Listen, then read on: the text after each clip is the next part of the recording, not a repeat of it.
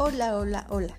Les habla Ruth y hoy quiero hacer una reflexión contigo, contigo, contigo y contigo acerca de los hábitos saludables para enfrentar cualquier tipo de pandemia.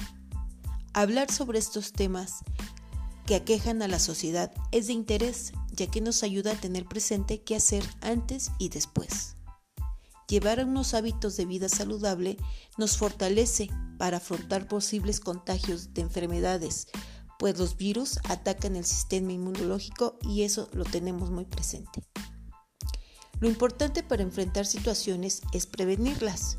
¿Y cómo hacerlo? Bueno, a continuación te compartiré algo que yo investigué. La alimentación es un hábito que hay que llevar con responsabilidad. Implementa nuevas recetas, agregando alimentos no tan cotidianos. Crea platillos laboriosos, pues eso también será provechoso, ya que disponemos de tiempo. La planificación de qué se comerá por día, hablando de menús deliciosos. Además, la activación física también es de suma importancia, que nos ayudará a mantenernos activos. Pero si eres uno de los que trabajan en línea, es importante tomes actitud y hagas paseos cortos, estirarte, poner ciertos momentos rutinas activas.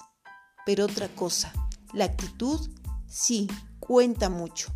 Una actitud positiva y los ánimos para seguir, por si eres contagiado. Podría decir más, pero lo demás depende solo de ti.